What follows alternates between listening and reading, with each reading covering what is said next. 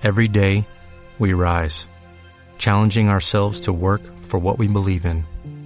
At U.S. Border Patrol, protecting our borders is more than a job, it's a calling.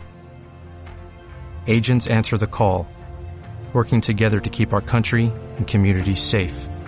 If you are ready for a new mission, join U.S. Border Patrol and go beyond. Learn more at cbp.gov/careers. Nos quedamos contigo en casa a través de la radio, pero ¿por qué no en la televisión? ¿Por qué no en la televisión? Esto es Generación Cine, la nueva forma de disfrutar las grandes producciones cinematográficas.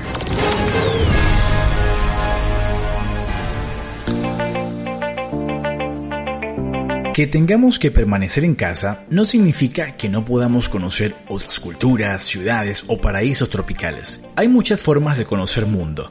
Se puede hacer la aventura eligiendo tu propio camino, como una fiesta rodeado de amigos de manera tranquila y pausada o desde el salón de tu casa, frente a la TV. Esto es para todos los que ven muy lejos eso de coger el avión y embarcarse en una expedición hacia el otro lado del mundo. Como en una agencia de viajes, tenemos opciones para todos los gustos. Para los que quieren emociones fuertes y una experiencia inolvidable, hay películas como la de Stone Rider. Si buscas un viaje de autodescubrimiento, no puedes dejar de ver hacia rutas salvajes.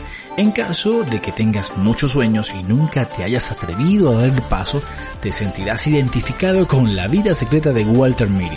Y si turismo para ti significa beber y comer, que no está nada mal, dale entonces una oportunidad a un buen año. Hacia rutas salvajes. ¿Cómo no le van a entrar a cualquiera ganas de viajar con la película que dirige Sean? Aunque solo sea por la maravillosa banda sonora de Eddie Vedder, la película es una oda a Alaska, un viaje mochilero extremo de supervivencia.